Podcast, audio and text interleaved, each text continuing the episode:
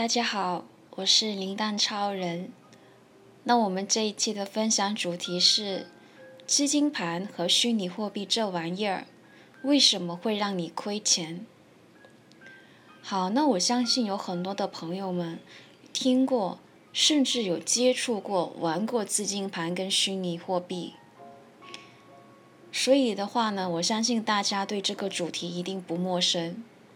那曾经有一位学员跟老师提过，老师，我们身边有很多人都在玩资金盘，都赚钱了，这是怎么一回事呢？资金盘和虚拟货币真的能够让人实现财务自由吗？好，那以下是子瑜老师的解答。虚拟货币比股市还虚。股市交易的是股票，股票是企业在创造价值、上市融资，至少还有个基础在创造价值。虚拟货币是没有的，它是纯粹的供需。既然它没有价值流通，那这个需求哪里来呢？炒作、推销、忽悠。一个虚拟货币发行机构炒作到某个程度，吸纳了大笔的现金之后，它就会制造一个危机，顺势跑人。比如说，我把这个虚拟货币卖了十个亿，然后我就制造危机，比如说放风声给警察来查，然后我就顺势走人，都已经形成套路的了。而且国际的玩家都是这样子做，不只是大陆而已，马来西亚、泰国、台湾、大陆的都一样。如果他离开的时候没有制造下一个台阶，有信任危机的话，下次他换个名目卷土重来的时候，很多人就不愿意投钱了。但是如果他制造了危机，比如你说的盗取账号、公安封锁等等，他这个时候走人显得顺理成章。哥不是要走，而是不得不走。过两年他回来的时候，他有故事要跟你讲，给自己下台阶。然后你以为他跟你一样也是受害者，你就同情他，同是天涯沦落人。于是他就开始跟你介绍新的项目。上次这样我也不想的，但这次这个不会这样子了。所以很多人反复受骗。其实这东西本质上就是设局。有些局设计的比较远，三五年；有些设计的比较短，一两年。两个因素决定了他们这个局能跑多远。第一个是，当地政府是否已经关数账？第二，自己发放的奖金资金链是否快要断裂了？他们肯定是要赚钱，但同时他们要派钱出去给人，旧人才会相信而继续推广，新人才会继续加入。所以，当他们决定了自己要带多少钱逃跑，然后再算一下现在每天要派多少出去，找到了一个平衡点，他们就离场了。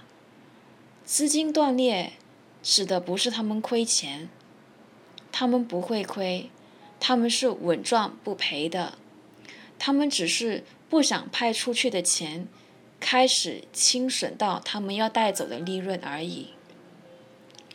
要带走的利润会先被保留下来，上面几层的人是不受影响的，中间几层的人大概持平，金字塔中下阶层的全部亏钱。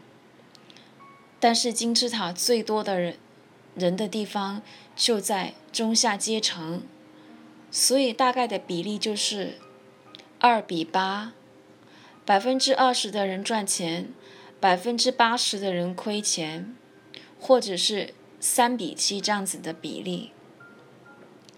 好，那我们总结一下：第一个，资金盘一开始它就是一个圈钱的游戏，也就是击鼓传球的游戏。鼓声一停的时候，球在哪里？后面整排的人全军覆没。第二，资金盘本质上是不为社会创造价值和财富的，纯粹只是通过忽悠、拉人头的方式来创造人为供需，用钱来支撑托市。真正的项目建立在增值的基础上，资金盘却是建立在概念上。所以只是泡沫，迟早崩盘。第三，资金盘的融景都是昙花一现，维持不会超过三五年。崩盘之前蒸蒸日上，满面油光；崩盘之后天地失色，满面无光。崩盘之前没有先兆，来不及逃跑。第四。从吸引定律的角度来分析，资金盘会吸引什么样的人呢？因为匮乏而产生贪念的人，因为造进而越级跳频的人，因为自自欺而赌徒心态的人，这三种心态制造了能量的缺口。五，加入资金盘而亏钱的。要么就是因为信错朋友投错钱，不然就是因为上述的能量缺口而咎由自取。六，崩盘爆掉之前，总有人是赚钱的。有人赚钱说明不了什么，因为在金字塔的食物链阶层里面，你们不在同一个层级。有人赚钱是应该的，不然就发展不下去了。所以有人赚钱证明不了什么，特别是证明不了你也能赚钱。七，崩盘之前大家都赚钱，真正的问题是什么时候会崩盘，没有人知道。崩盘之后你是不是赚钱的那一个，也没有人知道。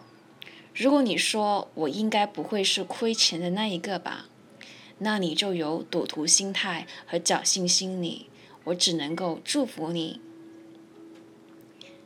亲爱的朋友们，如果你或你身边的人有因为加入资金盘而烧伤过的吗？欢迎你把这篇文章转发给他们，让他们远离资金盘。